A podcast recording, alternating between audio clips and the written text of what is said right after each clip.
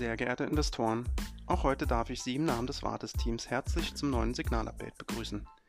Die Wartesampel ist vor gut einer Woche auf Gelb gesprungen. Das heißt, wir haben die Nettoaktienquote von 100 auf 33 gesenkt. Die zeitnahe Möglichkeit des Wechsels hatten wir bereits im letzten Signalupdate angedeutet. Unter anderem hat die Selektivität nicht abgenommen, sondern sie nahm sogar in manchen Teilbereichen zu. Unsere treuesten Investoren erinnern sich vielleicht noch an den August 2015. Auch dem gingen damals einige Gelbsignale vorweg. Oder sicherlich viele von Ihnen erinnern sich noch an die Monate vor der Rezession im März 2020, bei der ebenfalls der ein oder andere Wechsel von Grün auf Gelb erfolgte.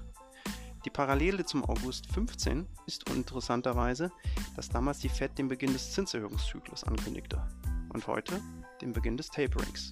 In beiden Fällen eine weniger stimulative Geldpolitik. Sie wissen, eines unserer Fondsziele ist, Bärenmärkte zu umschiffen alle Bärenmärkte begannen mit einem kritischen Liquiditätsumfeld. Aber nicht jedes kritische Liquiditätsumfeld führte wiederum zu einem Bärenmarkt.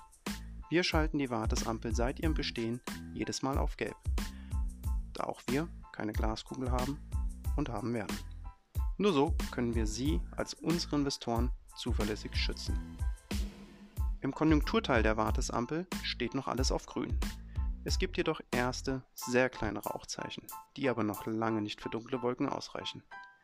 Hellgrün, also eine Aktienquote von 100%, wäre zum Beispiel wieder denkbar, wenn die Selektivität nachlässt oder zum Beispiel der Inflationsdruck.